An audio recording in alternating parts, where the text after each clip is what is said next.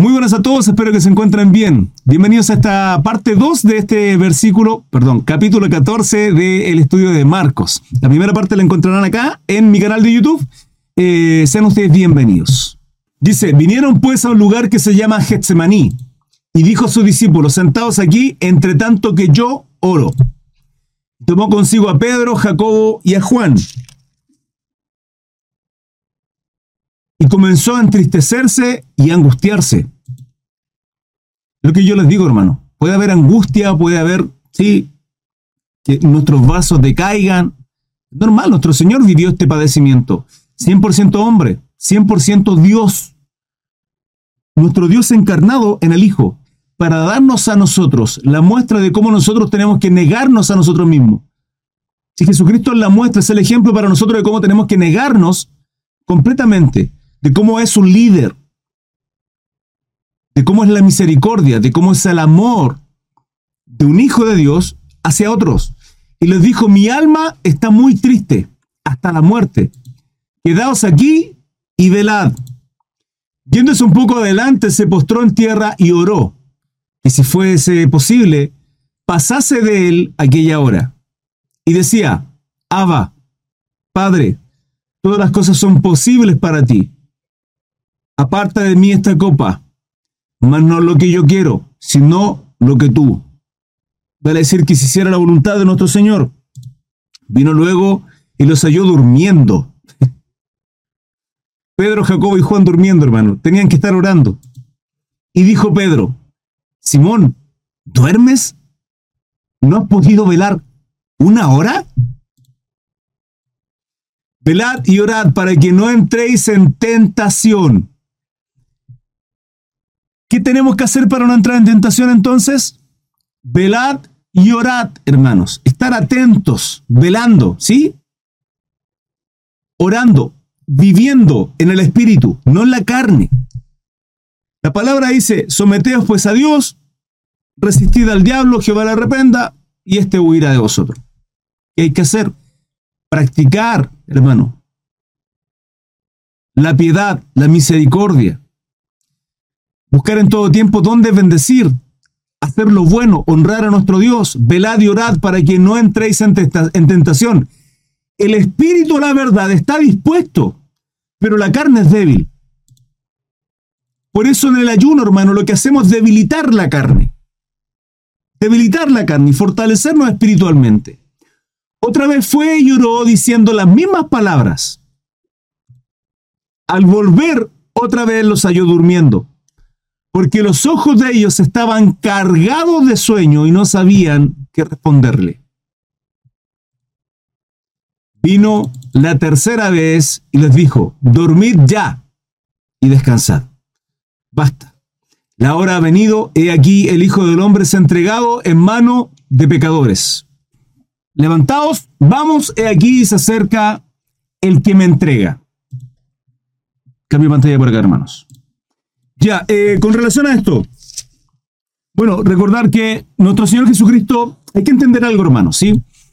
Hoy día compartía con uno de ustedes, va a decir quién, ¿sí? Con relación a la Trinidad eh, de, nuestro, de nuestro Dios. Dios es uno solo, la palabra lo dice.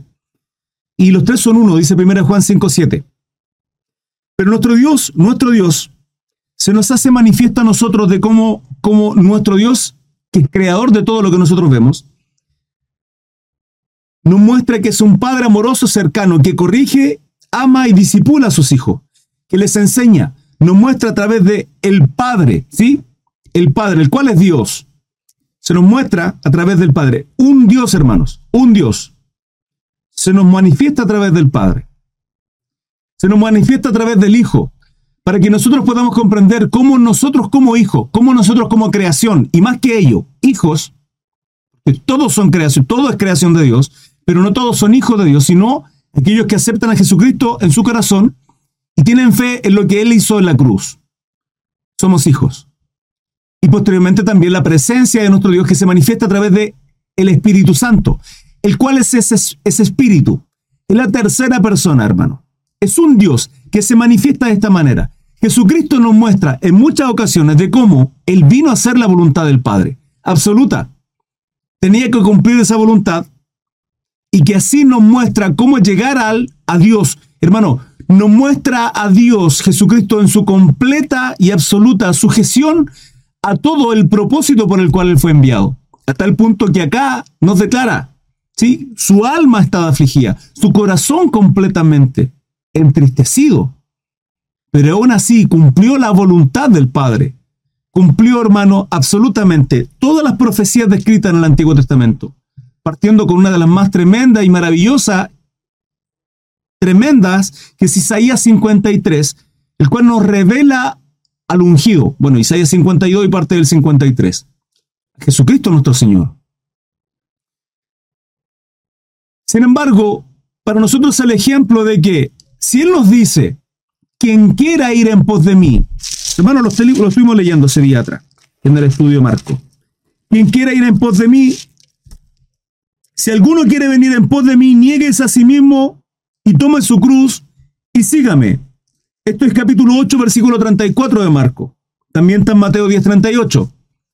¿Qué significa eso? Que así como nuestro Señor fue el ejemplo para nosotros de entender, hermano, le adoramos, le glorificamos, le amamos por sobre todo y vivimos agradecidos. Pero no solo basta con vivir agradecido, amarle, sino obrar conforme a esa gratitud. Por eso la palabra dice que nuestra fe, la fe sin obra es muerta. Hermano, yo puedo tener fe en la obra de Jesucristo. Creo absolutamente. Y vivo agradecido pero tiene que haber una muestra en nosotros de que realmente vivimos agradecidos. ¿Cómo lo hacemos? Simple, si Él murió, si Él fue sacrificado por los pecados de nosotros, hermanos, por todos los pecados y los del mundo inclusive, porque de tal manera amó Dios al mundo. Ahora, ¿eso, ¿eso hace que Cristo le dé salvación a todos? No, porque la palabra en Efesios 2.8 dice que somos salvos por gracia, o sea, lo que Cristo hizo, por la gracia de nuestro Dios a través de Jesucristo, por medio de la fe. Vale decir, vale decir que yo tengo que creer y tener fe en ello. Ok, ¿eso es todo, hermano Cris? Sí, pero, pero tranquilo, porque la, palabra dice que la fe sin obra es muerta. Por lo tanto, ¿qué significa eso? Que yo tengo, yo, yo creo lo que Cristo hizo, tengo fe, ok, pero yo eso lo voy a demostrar. ¿Cómo lo voy a demostrar? Viviendo conforme a la palabra. Y si nuestro Señor tuvo una abnegación de del sufrimiento, del quebrantamiento que estaba viviendo, hermano. A este punto tremendo de orar al Padre, Señor, Padre, que pasa de mí esta copa, pero no se haga como yo quiero, sino se haga tu voluntad. Ahí tenía su nombre, hermano. Ahí tenía mi nombre. Ahí tenía el corazón de un Dios que no se complace en juzgar y, y condenar a la gente al infierno, al lago de fuego y azufre. No se complace. Hermano, mandó a su Hijo, se encarnó nuestro Dios en Cristo, padeciendo todo estos sufrimientos para que le aceptáramos, entendiendo que por el antiguo pacto, por la ley, jamás íbamos a poder ser justos, jamás, jamás íbamos a poder ser perfectos, hermano. ¿Por qué? Porque la ley lo que muestra es lo malo que somos. Y por más que yo quiera cumplir la ley, guardar Shabbat, comer cocha, santificarme, celebrar fiestas bíblicas, hermano, no va a poder ser posible. ¿Por qué motivo? Porque la palabra dice que yo transgrediendo solo uno de los mandatos, transgredo todo y por tanto merezco condenación. Él cumple toda y perfectamente la ley. Y al cumplirla perfectamente, al venir en el propósito por el cual, por eso dice la palabra, a lo suyo vino. A lo suyo, no dice a los suyos. Dice a lo suyo, vale decir, vino al propósito por el cual nuestro Dios se encarna en Cristo como un hijo obediente al Padre, para que usted y yo sigamos sus pasos. Vale decir, la abnegación nuestra tiene que ser cada día. Tomar nuestra cruz, nuestra cruz significa, si yo entiendo que en mi naturaleza pecaminosa, lo único que hay es maldad, lo único que hay es maldad, y que la única forma, porque la palabra dice que estamos muertos en nuestros delitos y pecados, muertos en nuestros delitos y pecados que la única forma de restaurar mi relación con Dios es por medio de Jesucristo. Hermano, yo voy a seguir pecando. No, un cristiano no practica el pecado. No practica el pecado. Se aparta de todo. Aborrece pecar. Aborrece. Lo que aborrezco, eso hago, dijo Pablo. ¿Por qué? Porque la carne está dispuesta, o sea, el, espíritu está, está presto, está dispuesto, hermano, a toda buena obra. Pero la carne es contraria. Entonces, si usted alimenta más la carne, ¿qué va a fortalecer ahí? ¿Qué, qué está más fuerte? Pero cuando Jesús dice, el que quiere ir en pos de mí, Niegues a sí mismo, tome su cruz, significa que el ejemplo que hizo Jesucristo en esta oración y que lo vemos en estas palabras, es negarnos, hermanos, es negarnos. Y esto va en relación con todo lo que el Nuevo Testamento nos enseña. ¿Sí? Hermano Cris, siempre lo mismo, siempre lo mismo, soy cristiano, busco a Dios, pero estoy igual. ¿Por qué está igual? ¿Cuánto tiempo pasa en oración? ¿Cuánto ¿Cuántos días, cuántas horas, cuánto tiempo pasa en ayuno? ¿Cuántos días a la semana o al mes ayuna? ¿Ayunado alguna vez? ¿Cuánto tiempo pasa adorando a Dios? Cantándole, glorificándole, orando en lo privado, en lo secreto. La palabra dice que no puede depositar, lo estudiamos en la mañana, el devocional, Dios no puede depositar vino nuevo en otro viejo, no puede. ¿Por qué? ¿Qué es el vino nuevo? Hermano, el vino nuevo es, el, es, es un, esto dice Jehová, es lo que Dios quiere depositar en nuestra vida. Todas las bendiciones que Dios tenga, material, económica, espiritual, todas, todas. Pero ¿por qué no puede depositar sobre nosotros? ¿Por qué nos perdemos? La palabra dice que no puede depositar vino nuevo en odres viejos. Los odres son, son, son como botas de cuero, sí, son como cantimploras de cuero. Son bolsas de cuero en las cuales se deposita el vino. El vino fermenta, pero el odre viejo está duro, es seco. Si he hecho vino nuevo, este va a fermentar, va a echar burbuja y se va a quebrar y se va a estropear y va a perder todo. Perdemos todo. Pero cuando el vino, el odre nuevo, vale decir, la bota, el cuero está flexible, por más que burbujee y fermente el vino, va a quedar perfecto ahí. ¿Cómo entonces, qué, es lo que tenemos que hacer para que Dios bendiga nuestra vida, para que, para que haya nuevas cosas en nuestra vida, para que haya vino nuevo, nueva unción de parte de Dios? ¿Qué tenemos que hacer? Cambiar el odre. Cambiar el odre. Hermano, y eso es en el espíritu. Ayuno, oración, búsqueda de Dios constantemente, vivir en el espíritu, consagrándonos. Entonces, si no alcanzamos aquellas cosas las cuales pedimos constantemente a Dios y no llegan, hermano, es porque el odre está viejo.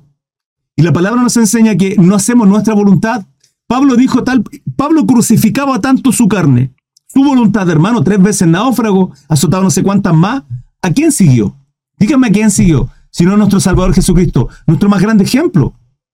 Y Pablo le sigue, y Pedro le sigue, y Juan le sigue, y así cada uno de los apóstoles, hermano. Cada uno de ellos fueron perseguidos.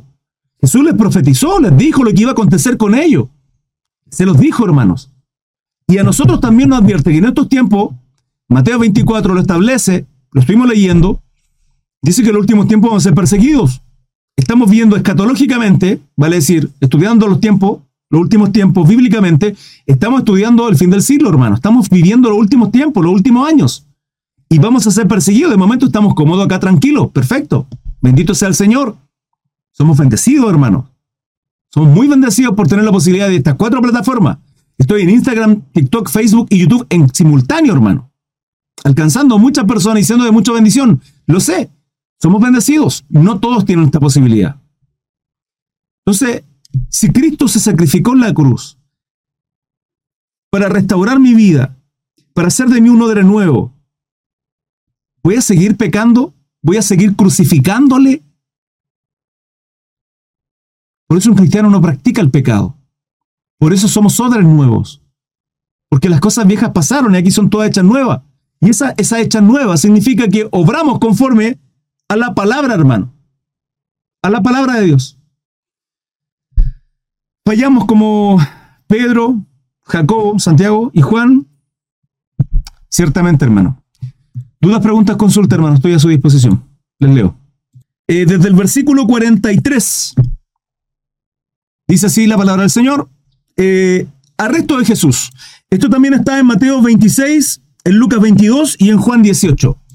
Dice, luego hablando él aún, vino Judas, que era uno de los doce, y con él mucha gente con espadas y palos de parte de los principales sacerdotes y de los escribas y de los ancianos. Sanedrín, hermano líderes de, del judaísmo. Esto es hasta el 50. Y el que le entregaba le había dado señal diciendo, al que yo besare, este es, prendedle y llevadle con seguridad.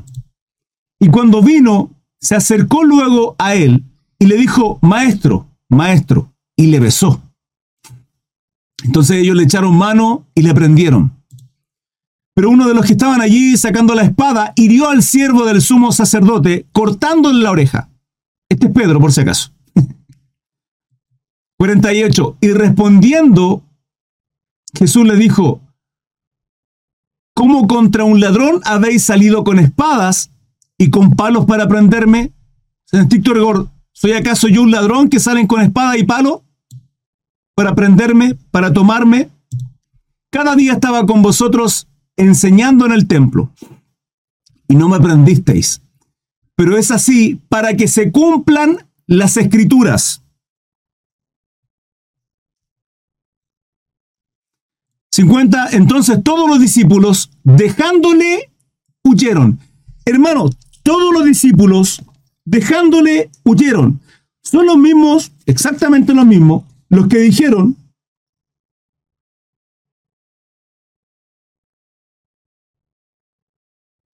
más con él, el versículo 31, más con él, más él, perdón, con mayor insistencia decía, este es Pedro hablando, si me fuera necesario morir contigo, no te negaré.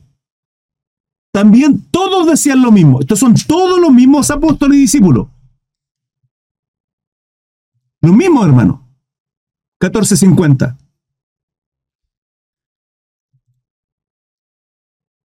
¿Qué pasaba acá, hermanos? Ciertamente la profecía estaba escrita, tenían que prenderle, tenían que apresarle.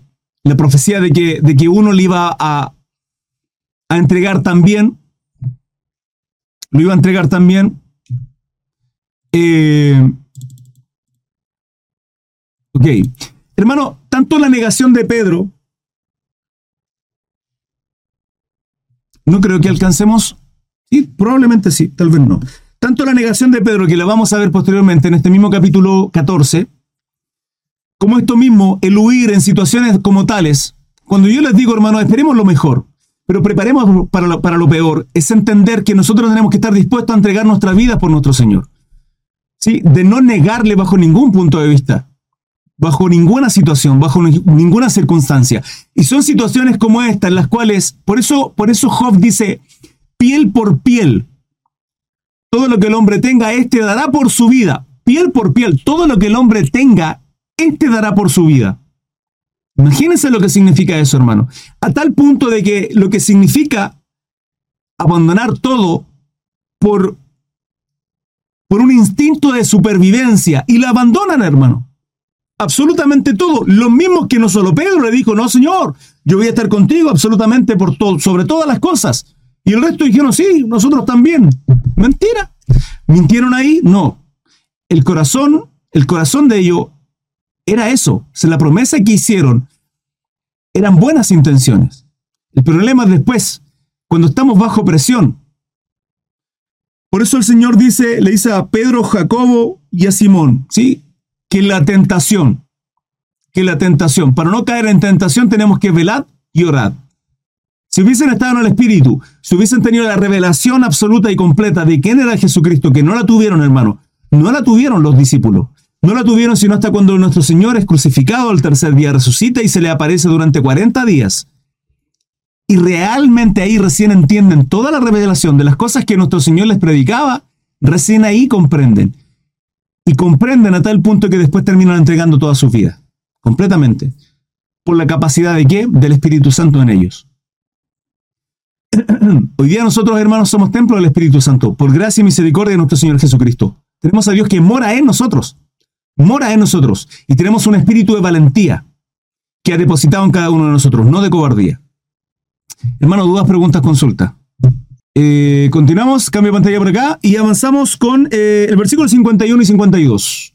Dice, el joven que huyó, pero cierto joven le seguía, cubierto el cuerpo con una sábana, y le prendieron.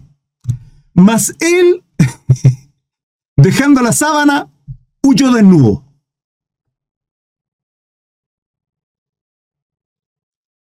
¿Quién es este? Joven cuyo. Mi hermana Nelva hace un tiempo atrás me lo preguntó. Yo le dije, hermana Nelva, la, la palabra no dice quién es. Uno puede sacar deducción tal vez. ¿Quién puede ser? ¿Quién puede no ser? Pero no es clara la palabra en decirnos quién es. La conclusión de nosotros tiene que ver con probablemente sea el joven rico que se entristeció, el joven rico que se postra delante de nuestro Señor y dice, Maestro, bueno, ¿qué tengo que hacer para heredar la vida eterna, para ser salvo? ¿Sí? Cumple todo el mandato. Todos los mandatos lo he cumplido, dice él. Mentira, es imposible. Nadie lo ha podido hacer, solo nuestro Señor Jesucristo. Bueno, le dice una cosa te queda, algo te falta. Se ve, vende todo lo que tiene, era rico hermano, tenía mucho dinero, vende todo lo que tiene y dáselo a los pobres y sígueme. Dice, su corazón se entristeció. Y ahí cuando el Señor dice que es difícil que un, rico, alguien adinerado con mucho dinero, llegue al cielo, hermano, ¿sí? alcance salvación, porque, porque su corazón está en la riqueza. Su corazón está en la riqueza, ciertamente. Eh, entonces, cuando acá vemos a un joven que huye desnudo, solo con una sábana, podemos pensar que tal vez el joven rico. Puede ser, como puede ser que no. Ciertamente este varón, esta persona, no tenía nada, nada. Solo le seguía con una sábana. ¿Habrá sido él? No lo sabremos. No lo sabremos. 53. Jesús ante el concilio. Trajeron pues a Jesús al sumo sacerdote y se reunieron todos los principales sacerdotes y los ancianos y los escribas. Y Pedro lo siguió de lejos, hasta dentro del patio del sumo sacerdote. Y estaba sentado con los aguaciles, calentándose al fuego. Y los principales sacerdotes y todo el concilio buscaban testimonio contra Jesús para entregarle a la muerte, pero no lo hallaban. ¿Saben lo que es esto, hermano? Este versículo 55 aquí está haciendo referencia. En la Pascua, Pesaj, que recordar, y aquellos que se vienen sumando a la transmisión, recordar que Pesaj, recordar que la Pascua se celebró agradeciendo a Adonai, Hashem, nuestro Dios, Yahweh, por la salida de la esclavitud de Egipto con un cordero pascual. Pero fíjense que Pesaj, vale decir la celebración de la Pascua, esta, esta, esta fiesta bíblica, tiene que haber una, una preparación y esa preparación tiene que ver con el cordero pascual. El cordero pascual tiene que ser perfecto, hermano. No puede haber mancha en él. Tiene que ser perfecto. O sea, pasa por un periodo de varios días en los cuales se prepara toda esta fiesta, se prepara el cordero y no puede haber mancha en él, no puede, tiene que ser perfecto, no puede haber un, un, qué sé yo, nada, ¿sí? Una patita quebrada, una uña, no, no, perfecto. El cordero que revisaban que no tenga mancha. En este 55 están haciendo lo mismo, hermano. Dice, y los principales sacerdotes y todo el concilio buscaban testimonio contra Jesús para entregarle a la muerte, pero no lo hallaban. No la llaman, hermano. Porque muchos decían falso testimonio contra él, mas sus testimonios no concordaban. 57. Entonces levantándose uno dijeron falso testimonio contra él diciendo. O sea, el 50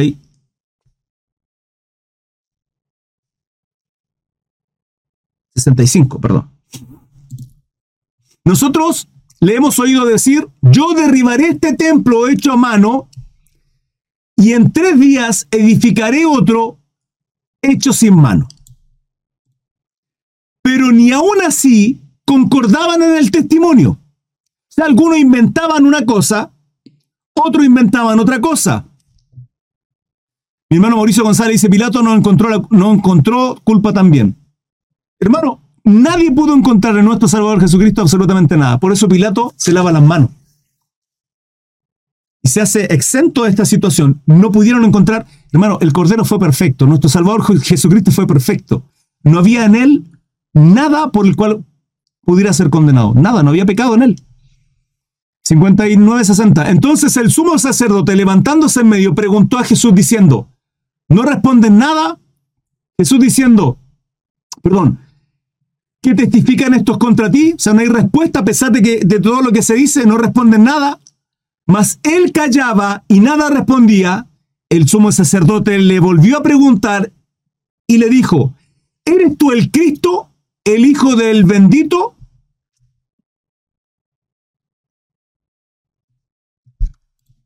Y Jesús les dijo, yo soy.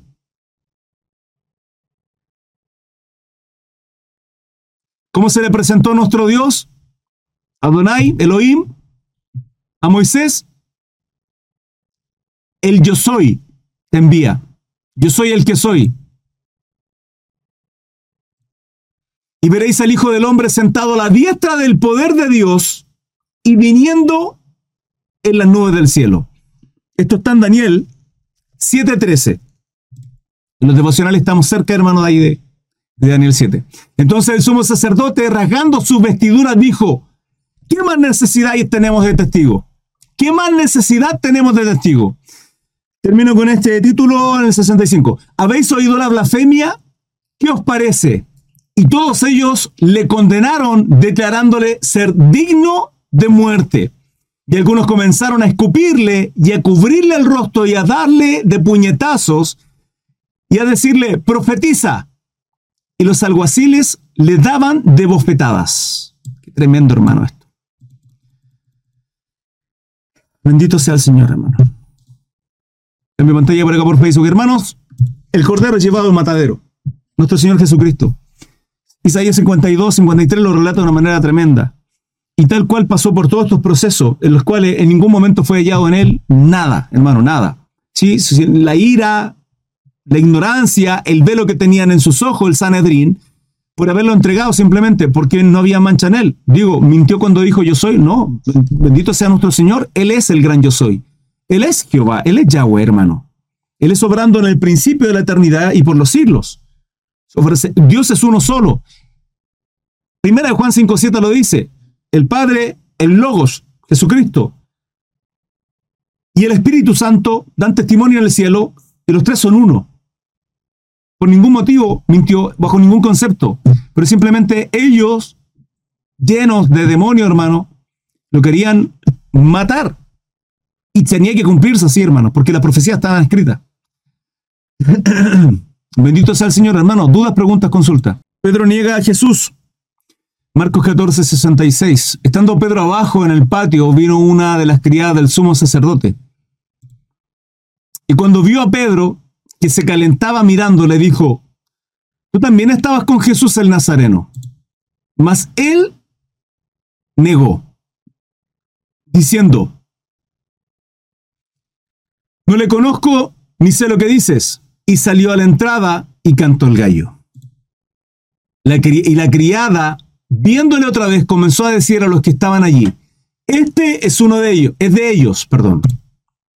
Pero él negó otra vez y poco después los que estaban allí dijeron otra vez a Pedro, verdaderamente tú eres de ellos, porque eres Galileo y tu manera de hablar es semejante a la de ellos.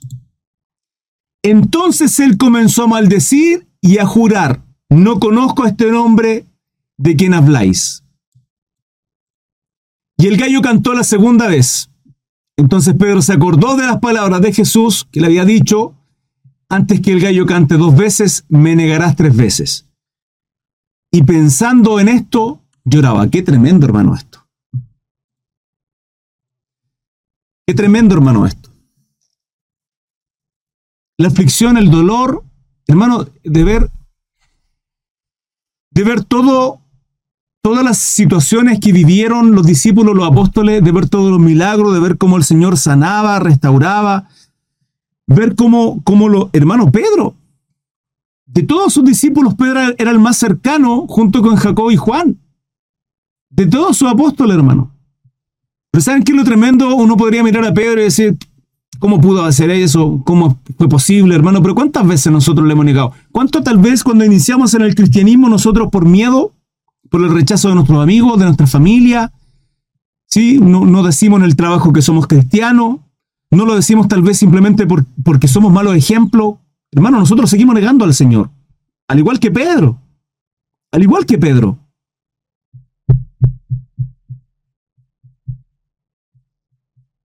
Exactamente igual, hermano.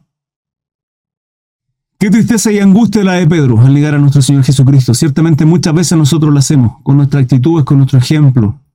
Debe haber en quebranto nosotros, hermano. No puede haber nosotros em, una práctica del pecado. La palabra dice que un cristiano, un hijo, un siervo de Dios no practica el pecado. Debemos aborrecer eso. Y muchas veces negamos al Señor y nos separamos de Él, nos distanciamos, entristecimos del Espíritu Santo a través del pecado y las cosas que hacemos. Dios tenga misericordia de nosotros. Ciertamente su palabra dice que todas las mañanas se renuevan su misericordia. y le servimos agradecido por eso. Espero que haya sido de bendición para ustedes esta palabra, este estudio bíblico. Eh, recuerden estudios bíblicos a diario, 21 y 15, y devocionales en las mañanas en la plataforma de TikTok. Un abrazo gigante, que Dios les bendiga, que tengan un precioso día. Hasta luego. Chao, chao.